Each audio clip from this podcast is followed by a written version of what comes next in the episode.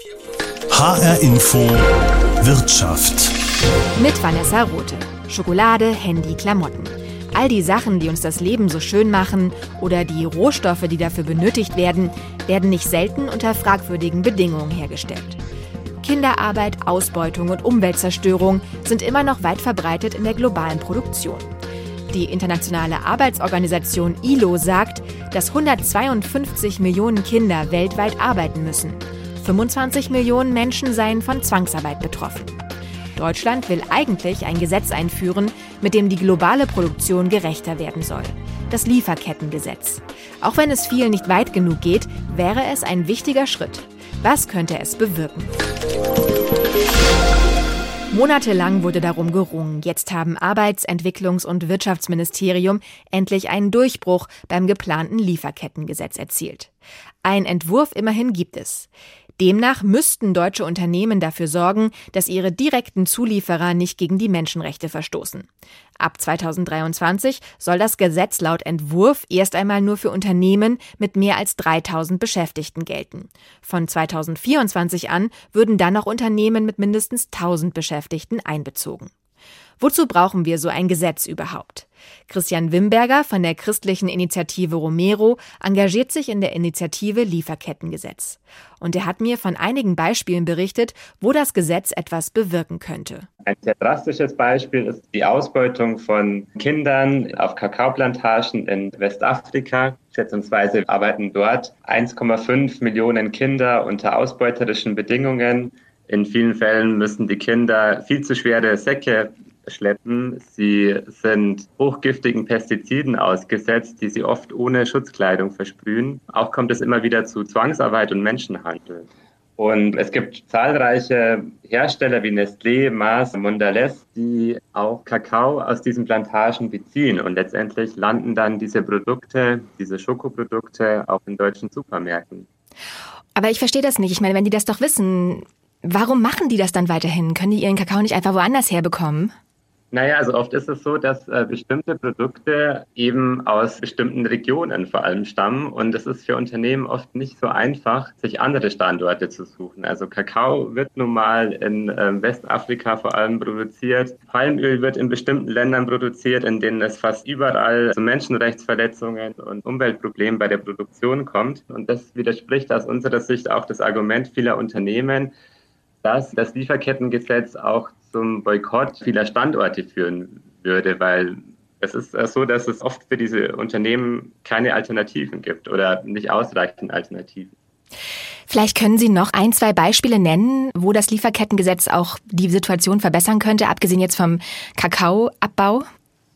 Also ein weiteres Beispiel wäre ein Fabrikbrand, der sich in Pakistan 2012 ereignet hat der zum Tod von 258 Menschen geführt hat. In dieser Fabrik waren die Fenster verriegelt, die Notausgänge verschlossen und der wichtigste Auftraggeber in dieser Fabrik war der deutsche Bekleidungsanbieter Kick. Und Kick hat zwar in dieser Fabrik Sozialaudits durchführen lassen, also Kontrollen der Arbeitsbedingungen und der Gebäudesicherheit. Aber offensichtlich hat diese Maßnahme nicht zu einer Verbesserung der Sicherheit dieser Fabrik geführt. 2015 haben vier Betroffene Zivilklage beim Dortmunder Landgericht eingereicht, aber leider hat das Gericht dann 2019 den Fall abgelehnt, weil der Fall nach pakistanischem Recht schon verjährt war. Ein weiteres Beispiel ist äh, die Palmölproduktion in Guatemala. Es kommt zu Landraub. Die verbrauchen unglaublich viel Wasser oder verschmutzen es mit giftigen Pestiziden. Zudem kommt es auf den Plantagen immer wieder zu drastischen Arbeitsrechtsverletzungen. Das sind oft Situationen, die Menschenhandel sehr nahe kommen, also fast schon sklavenähnliche Arbeitsbedingungen. Und wir konnten nachweisen, dass der Lebensmittelhersteller Van der Mortele Palmöl aus Guatemala bezieht. Was ist das für ein Hersteller? Was stellt der her? Hat der bekannte Produkte, die wir kennen? Ja, das ist ein belgisches Unternehmen, das auch eine Niederlassung in Deutschland hat und unter anderem Süßwaren für Edeka herstellt. Okay, dann schauen wir uns doch mal jetzt wirklich im Einzelnen das Lieferkettengesetz an. Ein ganz wesentlicher Teil ist ja, dass die Unternehmen, die darunter fallen, eine Risikoanalyse machen müssen. Was bedeutet das denn? Das bedeutet, dass das Unternehmen ganz klar Verantwortlichkeiten definieren muss. Und hier orientiert sich der Gesetzesentwurf an den UN-Leitprinzipien für Wirtschaft und Menschenrechte. Und diese Leitprinzipien sehen eben vor, dass die Unternehmen entlang ihrer gesamten Lieferkette, also zum Beispiel von der Rohstoffproduktion bis hin zur Verarbeitung des Produkts, die menschenrechtlichen und umweltbezogenen äh, Risiken prüfen müssen. Wenn jetzt das Unternehmen ein Risiko entdeckt in dieser Lieferkette, was muss es denn dann tun? Nee, das Unternehmen muss dann präventiv äh, tätig werden. Eine Maßnahme kann sein, dass das Unternehmen seine Einkaufspolitik überarbeitet. Oftmals ist es so, zum Beispiel bei der Bekleidungsproduktion, dass viel zu kurze Lieferzeiten oder viel zu geringe Abnehmerpreise es den Zulieferbetrieben erheblich erschwert, Arbeitsrechte in ihren Fabriken umzusetzen. Ein Kritikpunkt, und das ist ja auch der Kritikpunkt von Ihrer Organisation, ist, äh, dass dieses Lieferkettengesetz nur die unmittelbaren Zulieferer betrifft. Genau, also das Gesetz sieht hier abgestufte Sorgfaltsmaßnahmen vor. Also in Bezug auf direkte Lieferanten ist es so, dass eigentlich die Sorgfaltspflichten sehr differenziert ausformuliert sind und den UN-Leitprinzipien für Wirtschaft und Menschenrechte sehr nahe kommen. In Bezug auf die mittelbaren Lieferanten in der tieferen Lieferkette sind diese Sorgfaltspflichten aber viel zu schwach formuliert. Wenn Gewerkschaften oder NGOs das Unternehmen auf konkrete Rechtsverletzungen hinweisen, erst dann muss es tätig werden.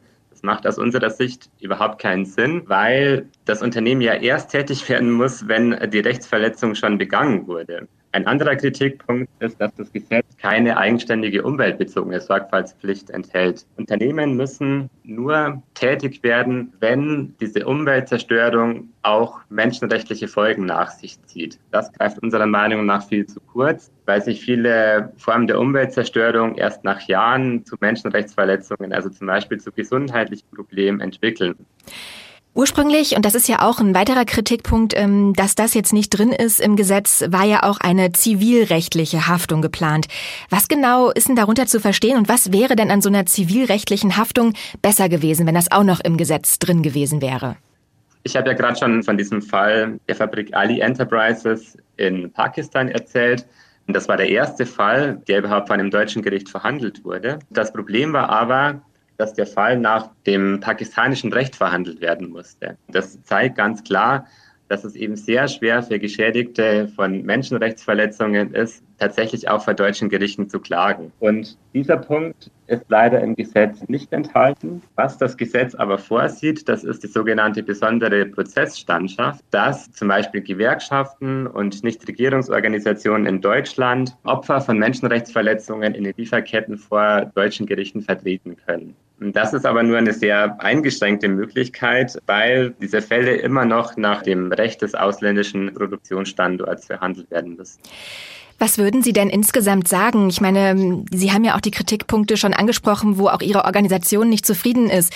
Würden Sie trotzdem unterm Strich sagen, besser als gar nichts, dass wir dieses Gesetz haben?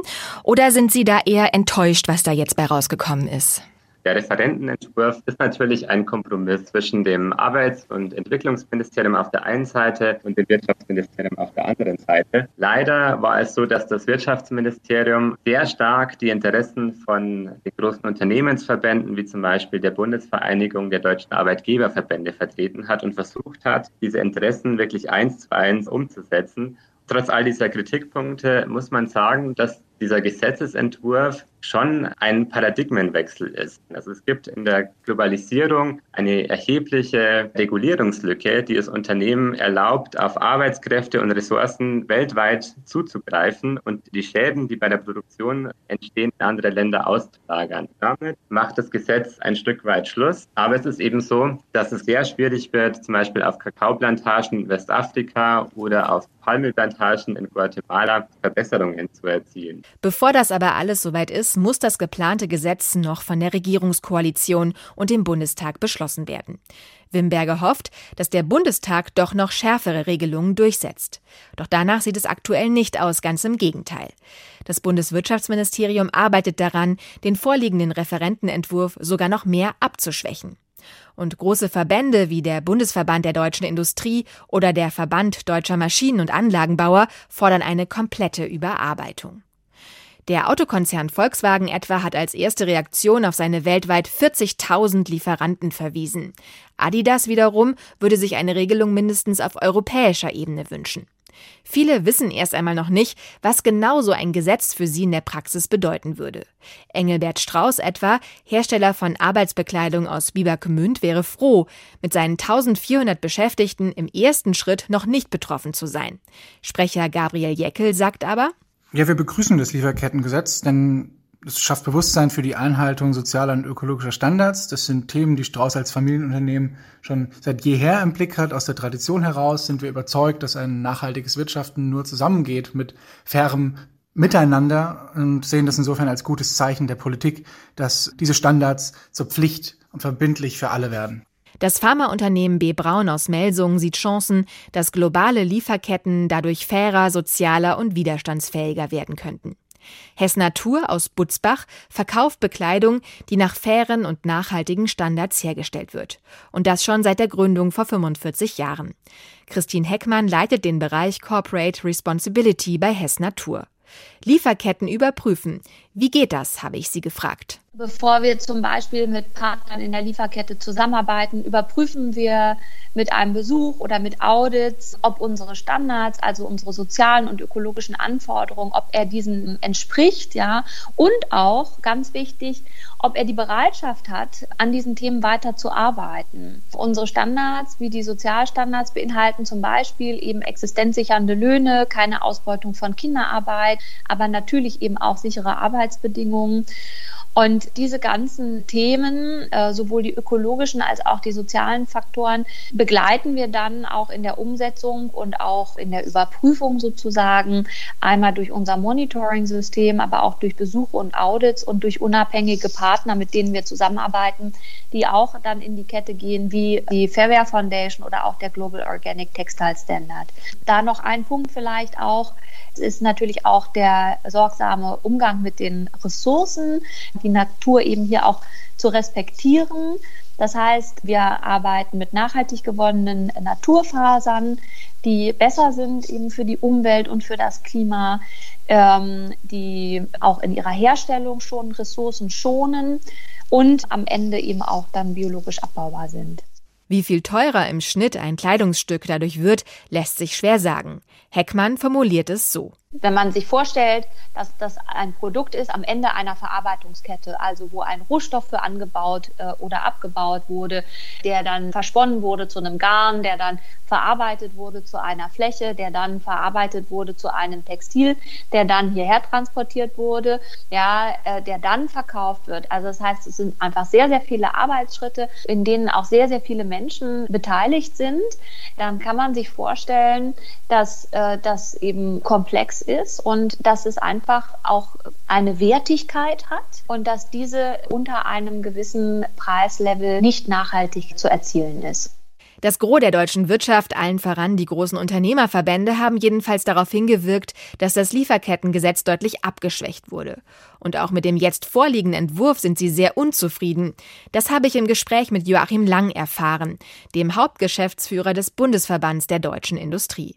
Wenn es nach ihm ginge, würde das Gesetz ganz anders aussehen. Also zunächst einmal ist die zugrunde liegende Idee nicht so falsch, sich mal darüber Gedanken zu machen, wie man bestimmte Standards in der Lieferkette einhalten kann. Wir haben alle diesen Gesetzentwurf letzte Woche zum ersten Mal gesehen. Und der Detaillierungsgrad ist schon so, dass viele doch sehr überrascht sind, was dort alles drinsteht. Darüber hat sich dann in den einzelnen Branchen sehr viel Streit entwickelt. Viele Unternehmen sagen, das ist doch überhaupt gar nicht zu leisten und die sitzen da am grünen Tisch und haben keine Ahnung davon, wie es ist, Geschäfte abzuwickeln in fernen Ländern. Warum ist es denn so problematisch für die Unternehmen? Was sind denn die Punkte, die für die schwierig sind? Da muss man ja verschiedene Gruppen unterscheiden. Es gibt Unternehmen, die haben eine eigene Niederlassung im Ausland und dann dort Geschäftspartner. Oder aber sie sitzen in Deutschland und haben keine Niederlassung im Ausland schließen dann einen Vertrag mit jemandem in einem anderen Land, ohne dass sie dort jemals gewesen sind. Und das sind ja verschiedene Ebenen, die im Gesetz überhaupt nicht berücksichtigt werden, sondern es wird ja unterstellt, dass jeder, der mit jemandem in einem anderen Land ein Geschäft abwickelt, äh, dieses Land super kennt, dort wahnsinnig einflussreich ist und dort alles ändern kann, so wie wir es gerne hätten. Das ist, glaube ich, der Konstruktionsfehler, der dazu führt, dass viele sagen, wie soll ich das denn jemals machen? Ich bin in diesem Land noch nie gewesen, von dem ihr verlangt, dass ich jetzt die Menschenrechte in dem Land durchsetze. Und da bricht natürlich dann viel über die Verbände herein, in denen diese Unternehmen organisiert sind und sagen, haltet uns bloß diesen Quatsch vom Hals. Aber was ich nicht verstehe, ich meine, es wurde ja monatelang darum verhandelt, wo auch das Wirtschaftsministerium ja mit eingebunden war. Und ich vermute mal, dass Sie ja da auch im Austausch stehen mit dem Wirtschaftsministerium. Warum kommt denn dann jetzt erst diese Einwände? Weil das scheint ja doch was sehr Grundlegendes zu sein. Das sind grundlegend, Sie haben völlig recht. Aber niemand hat jemals einen Text vorgelegt, sondern es wurde immer nur so über bestimmte Themen gesprochen. Aber eine echte Textfassung, anhand derer man jetzt arbeiten kann, die hat es die ganze Zeit nicht gegeben, sondern die liegt jetzt erst seit letzter Woche vor in einer Fassung, die nicht einmal innerhalb der Bundesregierung konsentiert ist. Was wäre denn ein Lieferkettengesetz, mit dem Sie leben könnten? Also wir haben einen Vorschlag gemacht, wenn man wirklich etwas an den Lebensumständen in den Ländern ändern möchte, dann glauben wir, wäre es sinnvoll, dass wir zusammenarbeiten. Tatsächlich sitzen die Regierungen der Staaten natürlich bei uns am längeren Hebel, aber wir sind ja dort auch, wir bilden dort häufig dann eben eine Gemeinschaft von Diplomaten und Leuten, die dann vor Ort sind. Und äh, wir würden vorschlagen, dass wir eine Ombudsstelle in der Bundesregierung schaffen, wo auch NGOs zum Beispiel Missstände hinmelden können. Und wenn wir uns dann ein Land vornehmen, also in dem die Bundesregierung sich an die Regierung dieses Landes wendet und wir auch über unsere Auslandshandelskammern zum Beispiel sagen, ihr erschwert es uns, bei euch in eurem Land zu investieren, dann könnten wir uns vorstellen, dass das eine Auswirkung hat. Aber dass irgendein mittelständischer Schraubenhersteller aus Iserlohn jetzt ähm, die Menschenrechtslage in einem Drittland auf einem anderen Kontinent beeinflussen könnte, das ist sehr unrealistisch. Warum können denn die Unternehmen das nicht in ihren Lieferketten machen? Gibt es denn da kein Interesse? Ich könnte mir vorstellen, dass man doch vielleicht auch nur mit den Leuten zusammenarbeiten will, wo man auch ein gutes Gefühl hat.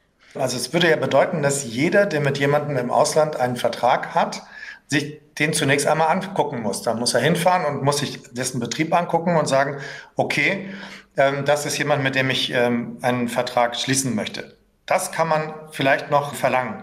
Aber der Wunsch geht ja darüber hinaus. Man soll auch noch alle diejenigen kontrollieren, mit denen der einen Vertrag hat. Das war der ursprüngliche Wunsch. Und da sagen natürlich alle, ich kann doch nicht für jemanden haften, den ich nicht mal kenne, weil ich mit dem nicht mal in einer Vertragsbeziehung stehe. Und da wird es dann eben absurd. Aber das Gesetz sieht ja, oder der Entwurf sieht ja eine abgeschwächte Sorgfaltspflicht vor für die Lieferanten der Lieferanten. Ja, aber jetzt überlegen Sie mal, was wir für eine Unternehmensstruktur in Deutschland haben. 99 Prozent der Unternehmen haben unter 100 Mitarbeiter. Die sind in diesen Ländern nicht. Aber die sind ja erstmal gar nicht im ersten Schritt betroffen und auch im zweiten Schritt ja erstmal nicht, weil es gilt ja, ja im ersten Schritt nur für 3000 und dann für 1000. Das ist eine große Augenwischerei, denn nehmen Sie mal eins von den Unternehmen, die über 3000 Mitarbeiter haben. Wenn die einen Zulieferer haben, der nur 50 Mitarbeiter hat, was werden die von dem verlangen? Die müssen ja von dem verlangen, dass er auch seine Lieferkette genauso kontrolliert wie Sie und damit hängen auch alle kleinen Unternehmen am Fliegenfänger. Also wie ich das jetzt so raushöre, soll es nach Ihrem Wunsch gar kein Lieferkettengesetz geben. Es muss eins geben, das man realistischerweise erfüllen kann. Und wir glauben, dass es darüber hinaus auch ein Lieferkettengesetz sein sollte, bei dem die Stärken des Staates mit den Stärken der Unternehmen verknüpft werden. Und das sind vor allem die Unternehmen, die auch Niederlassungen im Ausland haben. Und die sollten zusammen mit der Politik dann auf die Regierung des jeweiligen Landes einwirken, aber doch nicht der kleine Mittelständler, der hier also auf dem Land sitzt und überhaupt gar keine Niederlassung in dem Land hat. Was soll der denn machen? Vielen Dank, Joachim Lang, Hauptgeschäftsführer des Bundesverbands der deutschen Industrie. Wäre ein Lieferkettengesetz wirklich eine Gefahr für die Wettbewerbsfähigkeit der deutschen Wirtschaft? Professor Christoph Scherrer sieht das nicht so. Er leitet an der Uni Kassel den Bereich Decent Work and Development, beschäftigt sich mit Fragen der guten Arbeit. Ich bin sehr froh, dass es überhaupt funktioniert hat und ich hoffe, dass in den nächsten Jahren dann noch nachgebessert werden kann. Aber zunächst kann man ja auch erstmal die Techniken einsetzen und prüfen, wie das funktioniert und dann optimieren. Nur mal so zum Verständnis. Das sind aber dann nur die Unternehmen, die wirklich ihren Hauptstandort in Deutschland haben, die davon betroffen sind. So ist es. Das heißt, es ist eine etwas kleinere Anzahl von Unternehmen. Deutlich mehr Unternehmen importieren natürlich. Aber die Hoffnung ist nun, dass diese großen Unternehmen dann die Schritte einleiten und aufzeigen, wie das dann auch kleinere Unternehmen für sich optimal nutzen können. Es gibt auch mittlerweile Rechtsanwaltskanzleien, die schon Softwareprogramme entwickelt haben für Compliance. Sprich, also man könnte dann doch relativ schnell das auch für kleinere Unternehmen, die ja auch im hohen Umfang importieren, nutzen. Nehmen wir mal ein Beispiel. Also Adidas ist ein großes Unternehmen, DAX-Konzern, fällt auf jeden Fall im ersten Schritt darunter. Jetzt kann ich von Adidas die Produkte zum Beispiel bei Amazon kaufen, ein paar Turnschuhe. Da werden aber jetzt auch Schuhe von Nike angeboten, der größte Konkurrent. Nike, amerikanisches Unternehmen, fällt nicht darunter. Ist das nicht ungerecht für ein Unternehmen wie Adidas?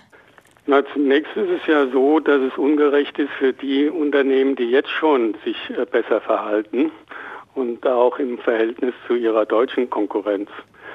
Im nächsten Schritt hofft man natürlich, und andere Länder haben das ja auch schon zum Teil gemacht, dass wir eine europäische Lösung finden. Wir haben also ähnliche Gesetze, vor allem in Frankreich, auch England und in den Niederlanden.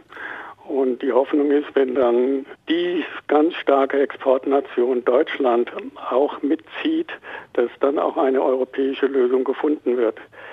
Die Hoffnung dann ist natürlich, dass auch die amerikanischen Unternehmen mitziehen. Und das ist natürlich eher weiter am Horizont. Aber unter Präsident Biden ist es nicht ausgeschlossen. Wir haben selbst unter Trump eine sehr interessante Regelung im neuen Handelsvertrag mit Mexiko entdeckt, die also die Rechte der Beschäftigten stärkt und die Möglichkeiten, sich dann auch an entsprechende Gremien zu wenden, deutlich schneller als das früher war. Sprich also, es gibt durchaus Hoffnung, dass auch die USA irgendwann mitziehen mit einem ähnlichen Lieferkettengesetz. Schließlich gibt es ja eine Vorlage der Vereinten Nationen, schon vor fast zehn Jahren verabschiedet, die die Sorgfaltspflicht für Unternehmen vorsieht. Wenn Sie das gerade auch schon angesprochen haben, dass Anwaltskanzleien äh, zum Beispiel Programme anbieten, wie man Compliance besser umsetzen kann im Unternehmen, das ist natürlich auch ähm, eine Entwicklung, die Unternehmen da machen können, also Lösungen zu entwickeln zum Beispiel. Ja, ich denke, dass für Unternehmen das durchaus auch gewinnbringend ist, wenn Sie Ihre Lieferketten besser überschauen, dann können Sie die auch besser optimieren. Und äh, sie verringern natürlich auch ihr Reputationsrisiko, weil das ist natürlich auch sehr unerfreulich für ein Unternehmen, wenn dann in ihrer Lieferkette was passiert, so wie wir das in Bangladesch vor etlichen Jahren erlebt haben, wo mehrere tausend Leute gestorben sind. Das ist dann doch schon ein schwarzer Fleck auf der weißen Weste und das kann eben vermieden werden. Ein Argument von den Unternehmen gegen dieses Lieferkettengesetz ist ja häufig, dass sie in den Ländern, in denen sie tätig sind, dass sie ja langfristig dafür sorgen, dass sich die Entwicklung dort positiv fortsetzt, die wirtschaftliche Entwicklung. Und jetzt müssen sie ja eventuell sich von bestimmten Ländern zurückziehen, bestimmte Standorte aufgeben. Wäre das dann nicht eher schlecht für diese ärmeren Länder, wenn dann die Unternehmen vielleicht woanders hingehen? Das äh, hängt sehr von dem Land ab. Es gibt leider viele Länder, die von diesen Investitionen sehr wenig profitiert haben, dass die Löhne äußerst gering sind, die Steuern nicht gezahlt werden und wenn dann ein anderes Land noch günstigere Bedingungen anbietet, dann wandert die Industrie weiter. Es gibt andere Länder, die dann anfangen zu versuchen zu lernen Dazu gehört aber auch die Bereitschaft dann des internationalen Unternehmens, dabei mitzuwirken, mitzuhelfen bei der Ausbildung der Beschäftigten und das eben auch bedeutet, höhere Standards einzuhalten. Sprich, die bessere Einhaltung von Standards hilft eher der Entwicklung, während der Unterbietungswettlauf eher Entwicklung hemmt. Sagt Professor Christoph Scherrer von der Uni Kassel. Schafft es Deutschland, ein Lieferkettengesetz zu verabschieden? Aktuell wird weiter darum gerungen. Viele aus der Wirtschaft sagen, dass es besser eine europäische Lösung geben sollte. Wie sieht es aus? Welche Pläne gibt es da auf EU-Ebene? Das habe ich HR Info Brüssel-Korrespondent Michael Schneider gefragt. Ja, die EU arbeitet tatsächlich auch gerade an einem Konzept. Das ist jetzt in diesen Wochen und Monaten ein großes Thema in Brüssel. Und dieses europäische Lieferkettengesetz, das könnte schon vieles aufgreifen, was auch in Deutschland beschlossen wurde, aber auch in einigen Punkten nochmal deutlich schärfer ausfallen als der deutsche Entwurf. Denn äh, dort in Deutschland zum Beispiel sind ja erstmal nur Unternehmen in der Pflicht für ihre direkten Zulieferer, bei denen dann geschaut wird, ob die auch ohne Arbeitsschutzverletzungen oder Kinderarbeit produzieren. Und der EU-Ansatz hat eben viel stärker die gesamte Lieferkette im Blick. Also wenn es irgendwo im Produktionsprozess Mängel gibt, dann sollen die sanktioniert werden können. Außerdem spielen Umweltfragen eine größere Rolle und nach dem Plan des zuständigen EU-Kommissars Didier Reinders auch Haftungsfragen, die stärker berücksichtigt werden. Es soll eine zivilrechtliche Haftung geben. Das gibt es im deutschen Gesetz so nicht. Die würde bewirken, dass Menschen auf der ganzen Welt gegen europäische Unternehmen klagen könnten, wenn eben die bestimmte Standards verletzen. Und es gibt ja sogar die Idee auf europäischer Ebene, dass es sogar Importverbote geben könnte. Was würde das denn bedeuten und ließe sich sowas überhaupt durchsetzen bei den EU-Staaten? Das ist tatsächlich noch ein großer Streitpunkt, bei dem vor allem auch auf die deutsche Haltung geschaut wird und dort eben auf große Akteure wie die deutsche Autoindustrie, die ja in der Kritik steht, weil sie teilweise im chinesischen Xinjiang produzieren lässt, äh, ein Gebiet, über das es immer wieder heißt, da gäbe es Zwangsarbeit, die durch die uigurische Minderheit geleistet werden muss. Also wenn es auf einer europäischen Ebene Importverbote geben würde, dann würde das die deutsche Industrie schwer treffen und deswegen vermuten hier in Brüssel viele, Deutschland wird versuchen, diesen europäischen Vorschlag noch deutlich abzuschwächen und das ist natürlich genauso bei anderen EU-Staaten, die auch eigene Produkte haben, deren Herkunft vielleicht zweifelhaft ist. Also jetzt steht hier in Brüssel in den nächsten Wochen sehr viel Lobbyarbeit durch die verschiedenen Regierungen an. Und wie sieht dann insgesamt der Zeitplan aus? Wann könnte es einen Vorschlag für ein europäisches Lieferkettengesetz geben? Ja, das EU-Parlament, das will schon im kommenden Monat einen eigenen Vorschlag in die Diskussion einbringen, also jetzt sehr, sehr bald. Und dieser Vorschlag der Parlamentarier dürfte auch sehr streng ausfallen, denn sie sind der Ansicht, wir können es uns einfach nicht länger erlauben, unseren europäischen Wohlstand mit Menschenrechtsverletzungen zu erkaufen. Diese Initiative wird an die EU-Kommission weitergeschickt und die will auch schon im Frühsommer ihr eigenes Konzept vorstellen. Mal schauen, was es da dann reinschafft. Aber wenn dieses Konzept tatsächlich eine Mehrheit finden würde, dann könnte es diese europäische europäische Lösung schon innerhalb der kommenden Jahre geben. Also möglicherweise sogar schon bevor das deutsche Gesetz erstmals zur Anwendung käme, wäre die europäische Lösung auch da. Also es könnte schneller gehen als gedacht mit einem Lieferkettengesetz, dann aber auf europäischer Ebene, sagt Brüssel-Korrespondent Michael Schneider. Das war HR Info Wirtschaft mit Vanessa Rote als Podcast unter hrinforadio.de und überall da, wo es Podcasts gibt, zum Beispiel in der ARD Audiothek.